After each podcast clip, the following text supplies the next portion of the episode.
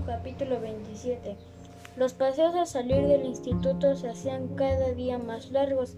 Aunque yo me demorara cada vez más, en casa a nadie parecía importarle. Después de mi viaje de fin de curso, algunas de nuestras caminatas terminaban en su casa. Yo no visitaba su departamento desde que fui a pedirle explicaciones, y esa vez no tuve demasiado tiempo para prestarle atención a nada. La primera vez que llegué ahí acompañado por él, descubrí su biblioteca. Tenía libros de diseño gráfico, fotografía y literatura. Le gustaba mucho, especialmente la ciencia ficción y la fantasía.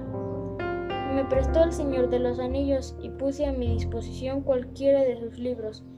Me contó al preguntarle por la cantidad de sus libros de fotografía que tenía, que le gustaba mucho sacar fotos. Siguiendo con mi inspección, al lado de su cama encontré un chelo. ¿Desde cuándo tocas el chelo? Le pregunté sin salir de mi asombro. Lo compré hace cuatro años, estudié un año y lo dejé año y el año pasado volví a estudiar. El año pasado me parecía extraño. El año anterior se me había enterado de que tenía sida y se había puesto a estudiar cello. Me miró y sonrió. Mira, lo único cierto que sabemos todo de todo en la vida es que nos vamos a morir y lo único incierto es el momento. Digamos que al enterarme que lo incierto avanza sobre lo cierto, me propuse no mirarme hasta no poder sacar la suite número uno, El Sol Mayor de Bach, y se rió. Guardé al Señor de los Anillos en mi mochila.